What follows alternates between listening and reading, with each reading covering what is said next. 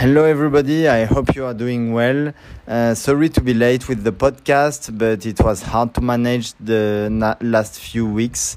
Uh, but we are back. Uh, today, the podcast is about Soykan, a guy we met on the road. Um, we got some uh, problem with our sleeping pads, and when we were in Izmir, we wanted to stay in the same place because we sent our sleeping pads to Istanbul, and we were waiting for them to be back. So we wanted to find uh, a place to be volunteer. Uh, we found uh, Soykan on Workaway. It was in the city of Turgutlu, like 60 kilometers far from Izmir. Uh, inherited his farm from his father, uh, so in Turgutlu, and he's alone to take care of it.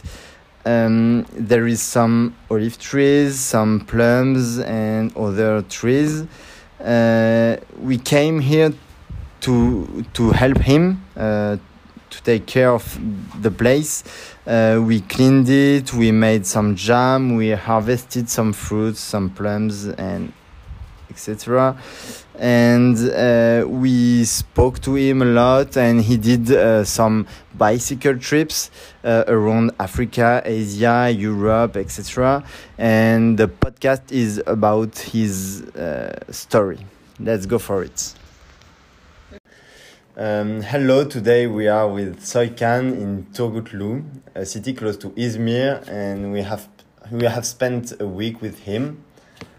And uh, we're gonna try to ask him some questions. Uh, Soykan, can you introduce yourself, please? Uh, sure. Uh, I'm uh, Soykan. Uh, so I um, I'm uh, most recently I've been living in Germany and I live in Turkey as well. This is my home country. This is where my family is from, and um, I like also to travel a lot, uh, like you guys. So I've done a lot of bike trips, backpacking trips, and so on. So I'm always happy to meet uh, other travelers, and um, yeah, I mean. Uh, I've I've done a lot of different things in my life. It's a bit hard to Yeah, yeah, fit it in, but Yeah. yeah, yeah. But We- right now, yeah. We've met on Workaway, right? Yeah. Uh, why do you use this application? Uh, I think, uh, yeah, Workaway. Uh, I've discovered it, uh, yeah, over the years in my in my travels too. And I here we have a farm, and I've also um, uh, uh, been a volunteer even myself. So I've been on both sides, and I think it's a it's a good concept where you're not only um, uh, a tourist. You know, you can go to a place, you can actually uh, see how people live and Yeah. contribute as well, and be part of their life. And I've done that, and I've I'm happy to receive people as well to show them. And also, where we live here is a bit a rural part of Turkey, so I think it's interesting. Uh, You live like a local. yeah, I Yeah. try to. I mean, even though I'm not, you know, I'm not from here all the Yeah, time you are living here, from- but I, I like to, yeah, try to, um, yeah, and and it's of course it's a good exchange and it's also a community working together. I think it's a worldwide uh, uh, collaboration. I think Yeah, I, I like this like, friendship and global brotherhood exchange. You know, Yeah, of Uh. I think this is really a good idea. Um, so I try to participate, but I'm not always here. So I mean, Yeah, yeah, Once yeah. But Yeah, yeah, when you are here, you when try I'm to do I your try best. to yeah. do it. Yeah, yeah, yeah. And what did you do, for example, as a shift in Workaway? Uh, for example, in Germany, what did you do? No, I was yeah one month like recently. I stayed uh, in, the construction of a cultural center. Uh, yeah, in a sort of um, uh, in a small village uh, with some artists and creative people, and we were using different building techniques. Um, uh, to build this center and yeah we also had uh, many international people from brazil italy uh, denmark and like it was a good experience i, I did this for one month and uh, it's just yeah a more recent one yeah And, and that was your only experience in Workaway? Or did you have uh, I think. Uh, wait, I'm trying to think, but I mean, I did receive, as I said, a lot of people as a Mhm. host. Um, and I've also because when I traveled a lot, I, it wasn't always on workaway, but I did volunteer. I Ah, stayed and Without helped any application. without any application Yeah, and you- uh, just stay with people and just help stay with them people. and, and- yeah. so it's like make your own kind of work away. But yeah. And how, how do you travel? Uh, now, I mean, basically, I've done various forms, and uh, I, I most recently mainly by bike. I've also done like backpacking trips, but like I would say, in the last eight nine years, I've almost managed to do minimum three months a year. I- I've been on the road, sometimes a whole year.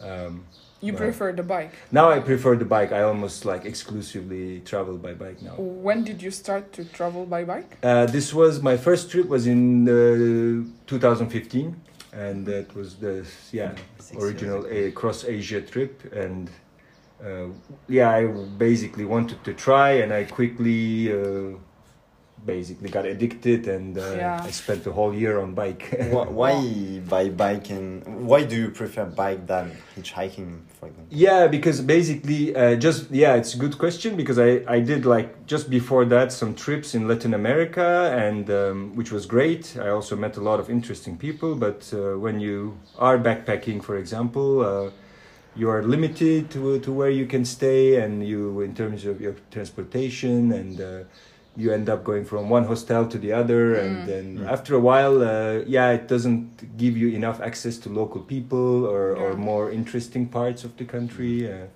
and with bike you actually travel from one border to the other border and you're seeing the whole landscape Yeah. the whole people You don't miss anything. you don't miss anything Yeah. it's and the speed is different you see everything a bit slowly you have a lot of experiences that you normally wouldn't get and Yeah. and people see you and they react differently. They think they uh, you're on a special mission and they want to help you, and th- this kind of human exchange is, Yeah. is very nice as and well. they see you struggling sometimes with the tires, flat tires, Yeah, and yeah, stuff like this that. is yeah. it, you know, and I think uh, you're not you're you're you you're at the same level as the people everywhere. Like they, you're not uh, you're not a tourist, you're not a stranger. Like you, it's much easier to break the ice, you know. Yeah, of- course. And what was your best memory on the road?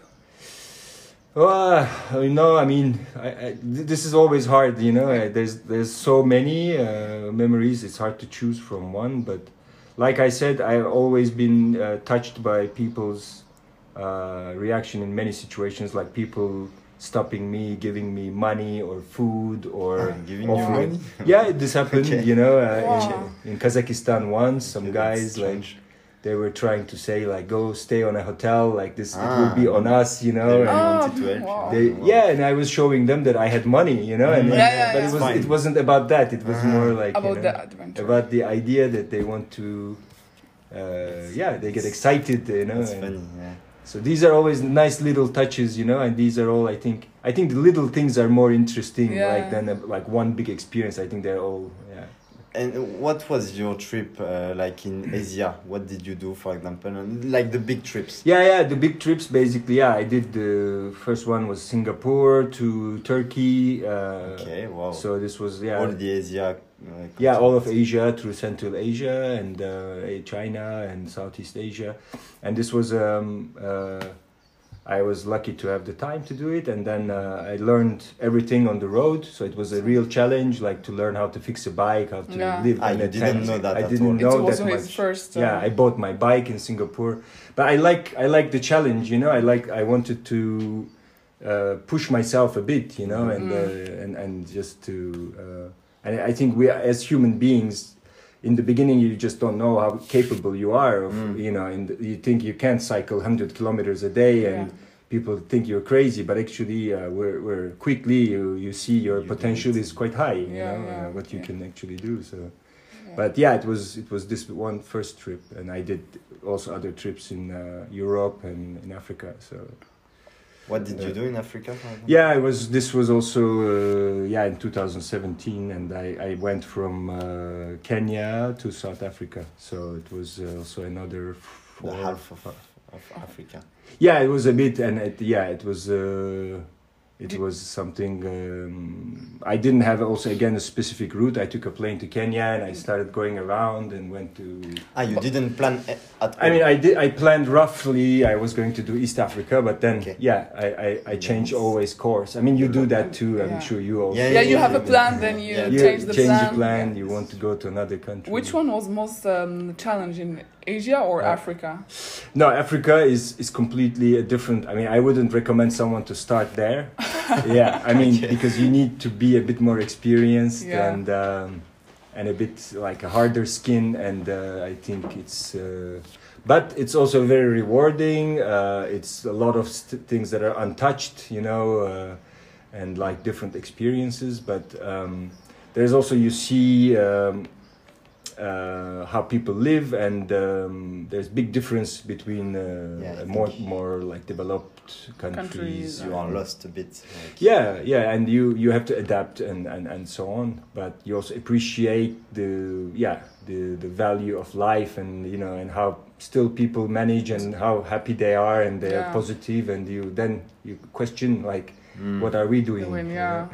doing in all this stuff? yeah, Yeah. yeah, exactly, exactly. But uh, but I would say yeah, I think this is a harder one, um, just because it's uh, um, like sometimes it's even just like physically the ter- terrain is hard. You know, there's not a lot of good roads. Roads, some yeah. places, you know, uh, you can't find water or resources that you need, but. But it's still all possible, you know. But I would recommend it still because it's like not that impossible. It's it's Mm. pretty secure uh, if Just you're don't start wise. with that. Yeah. Yeah, don't start with that, but you know. Get experience a bit. Uh, But did you have any problems there, like um, uh, i- in general, in your uh, bike trips? Did with you have people or with uh, No, I mean I think uh, very small things. Just one small uh, case where my phone was stolen, but it was quickly recovered. But it was just petty stuff. But ah okay? generally, no. I think uh, I I would say uh, I'm always usually more afraid of being in a big city with in a modern place. There's more danger. you can get hit by a car. yeah, of Ah, You course. know Yeah. something can happen, but in in, Istanbul? It was. yeah, in Istanbul or even in you know. Uh, Mm. London or Paris. But I think Yeah. yeah, it's not a lot of uh, Yeah. real danger. But you have to be uh, not you know you have to wear your helmet. You have to be careful. You need to follow some guidelines for sure. You know, like not to uh, be completely crazy as well. Of course, you know. Yeah. Uh, are you planning to travel by bike anytime soon, or? Uh, yeah, I mean, I always do. I, I just did one trip, one month in Germany and Holland. The parts I haven't seen. I'm thinking maybe if I manage to go back, I, I go to the Alps a bit, uh, Ah, do some okay, trip so around. challenging. Uh, Yeah. challenging. then. Yeah, just to, and I've I've never done like uh, I've done some parts of the French Alps, but the Swiss side and. Uh, Ah. Okay. you know there's one of the ideas but i mean right now I, I can't afford too much time so i do one month maybe here and there so this could be another nice trip So Um, y- you will take your bike and fly there, and then. I, I have another bike so in, it's waiting for me in germany so Mm, yeah which is Okay, you nice are ready. Ah, I, I- I have like logistically a, a bike everywhere Uh, maybe one day you know because it's not nice to fly every time with a bike and stuff it's a bit uh, Mm, complicated and you have to yeah plan a bit differently and like, like break it and. But I mean, this is just convenient right now, so yeah. And what what was the highest mountain you have been? Ah, uh, in You've these climbed. trips, like, I mean, there was the lower Tibetan part in China a bit, Ah, but I think never more than two thousand five hundred wow. because the Which is- conditions get a bit like in the in Montenegro. There's some nice ah, yeah, parts. The name. in the Kyrgyz area in some nice mountains, but maximum 2,500 by bike. And sometimes I would leave the bike and do some hiking to 3,000, 3,500 and then Oh. come back. But because uh, be, depending on the season, um, uh, if it's summer, you can still do it. Like, but I, I always want to do Pamir, but I mean, Mm. okay, this is you need to go there in the right time, you Yeah. and, and so on You should plan for it. Yeah. yeah yeah but it's it's good i mean usually um i would say like it's not the highest but it's nice to climb a bit i would recommend that to any cyclist like don't Why? stay on the flat road because Why? you need to a bit uh, the higher you go uh you will see less people more nature you know Mm. there's like more landscapes you, you have also uh, a different angle. You know, there's a lot of advantages. So it's a bit harder when you have luggage and you always think like, ah, I take the easy road. Never take the easy road. Take the hard road, and there are more rewards. You know. I yeah, I agree. It's it's hard in the beginning, but step by step you you start Yeah. to like it, Yeah. yeah. and it's not about speed. You're not in a rush, and yeah, you know, it's true. about the experience. Yeah. and then you are proud of you when you are on the Yeah. top. Oh, yeah, yeah. It's, it's. I know one guy who would good basically his goal was to climb almost uh, something like every mountain uh, Ah. in Europe. Like the the I, I think it was. I don't remember how it was defined, but uh, By bike. by bike, yeah. Okay. So sometimes, yeah, when I was traveling together with him, and if there's a mountain nearby, he would even Just leave his go. luggage, go climb, and come back in two hours. Just said he check, you know. But Yeah.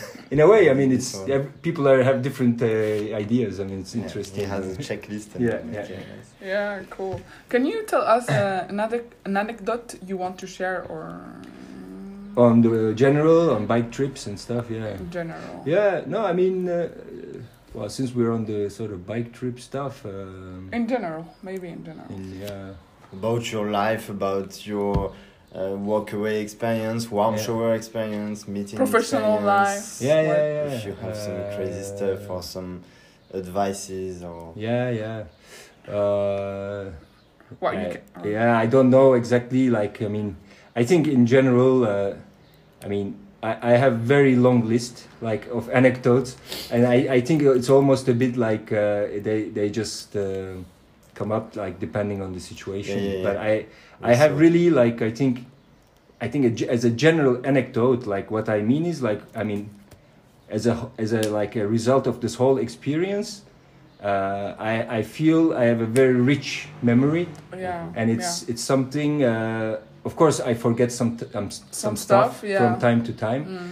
but this stuff is keeping me um, uh, quite entertained you know when i Mm. close my eyes when i'm like even like you know and or even when you're just chatting someone like you always have something to just yeah talk about and like an experience about a place or a situation and this is um uh, I don't want to say, okay, I'm such a special person. This is not about, but I think the more you try and the more different things you do, uh, it just makes your. I mean, you can read a lot of books, you can also travel, and you can have different jobs, and you can have a family and raise like you know children, and and all these things. And accumulation of this is what life is all about. I mean, we're not, uh, we don't come to this life. Uh, to uh, have one life, you know, Mhm. and uh, I, I feel lucky that you know, or it was intentional too, that I, I was able to fit in different things, wearing different hats, yeah. and uh, so uh, this as a whole to me is like you know, collection of anecdotes anecdote, yeah, is, is, is like more important than money or status and things like that, you know. Yeah, but it's cool because because you are traveling by bike, then you come back to Turkey, you have a farm, you Yeah, you yeah. work on your farm, then you go to Germany or London, you are working as in business. It's it's very interesting. It's yeah, cool. yeah, no, no, it's it's a bit like uh, idea is to be also like uh, free, uh, you know, Mhm. and free in your mind and like as much as you can. Of course, we sometimes still have to earn money and do things that we don't like doing, but society. we're Yeah, we're but not so. system. Yeah, but we're not all. You know, we have to. We can be conscious about it and still manage it. Uh, make sure that you know. Uh, you don't sit and watch TV, for example. I mean, this is something you waste time, right? And Yeah, uh, yeah. better things to do in life. Uh, Yeah, for Yeah. sure. Yeah.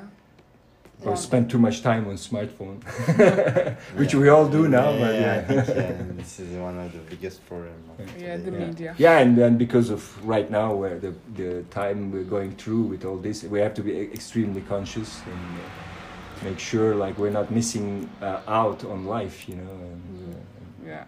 Otherwise, you are out of everything. yeah, I mean, you I s- think yeah, I, I, I think it's it's very important to have um, like physical experiences too. You know, I think this is why travel or bike and changing different countries and uh, yeah, because I think like this topic that we were saying about getting out of the comfort zone, like to get to uh, some state where uh, uh, you are running at a like a nice level of stress that there's adrenaline, like not but not too much to put you in in risk, but this is where you I think you maximize your potential or if you're learning and But if you're always doing the same thing and living in a routine, Mm. wherever it is, it's a bit. Um, Boring. When you started your first your Yeah. first bike trip, uh, were you afraid? Were you Or just or scary, excited just to start. excited? How how did you feel? Yeah, I mean, I, I had the advantage of this backpacking like experience a little bit, so I already like as a traveler, Mhm. I wasn't completely lost. So I would say, Ah. Yeah, I wa- and I'm I was still in uh, my late thirties, and so it was not something uh, that was really, uh, or even later. Sorry, but yeah, and it was uh, so I I felt mature enough to be able to get through a lot of situations, but as bike itself, of course, you know, there, there are a lot of things I didn't know. But Yeah, like that's why I used warm showers. My Mhm. first uh, experience was in uh, like Singapore with warm showers, for Okay. example, and I stayed with a British guy there, and he already had done like uh, five years before a cross Asia trip. So he was like, "This is where how we help each other," you Ah, know, yeah. like this is. And he told me exactly uh, what I needed to do. Uh, Which road you should take. road like equipment Yeah. uh, advice uh, resources information blogs you know like you, there's a lot of information out there too and you just have to be curious and yeah and you prepare yourself i mean it's not it's all it's it's possible uh, you know Mm. so and then then of course you hit the road and there's a lot You of things face you the learn reality, reality yeah. is not the same but you know you, you have to do the you know the work before to have a basis Mhm. and then you adjust again um, and um, so that's how you change you have always a route planned Mhm. but you can change it because you then on the route you say oh i don't like this part i can go another way or you Yeah, meet some sure. people you it's not important Yeah, but you, take you still have to have an idea of what you're doing of course Of course. Yeah. uh, i'm sure you understand yeah, I completely understand. I mean, I didn't travel that much. I just did Europe. Yeah. And, but yeah, yeah, it's quite interesting to to speak with uh, kind of professional uh, travelers. yeah. Oh, yeah, that's cool. It's cool. And yeah, one last word to Mm. finish this episode. yeah Yeah. Can Uh, do you have something? Ah, yeah, yeah. Um, no, first of all, I mean, you know, I think um, uh, as a whole, um, yeah, I think on, on the same topic, yeah, I, I mean, I'm very happy to meet like young guys like you and doing this, and I think gives me a lot of hope. And uh, I think there's uh, still a lot of, you know, I think for everyone is just to think that there's still a lot of good people out there. There's a lot Mm. of I mean, for me, it's also like a lot of these experiences was about like almost gaining uh, trust and hope in humanity. yeah, that because there's there's well- a lot of humanity and like Yeah. good people, you know. Yeah, and because when you are watching the TV, Yeah. it's like everything is on fire, and Exactly. then you go out. And exactly, I think in, in media we get a lot of negative negativity and stuff, Yeah. but at the end we're all on the same boat and we are ready to help each other and uh, and I think it's nice to be part of these kind of concepts where like you sometimes take you sometimes give and you Mhm. know and this tradition should continue. So I, I, I always support.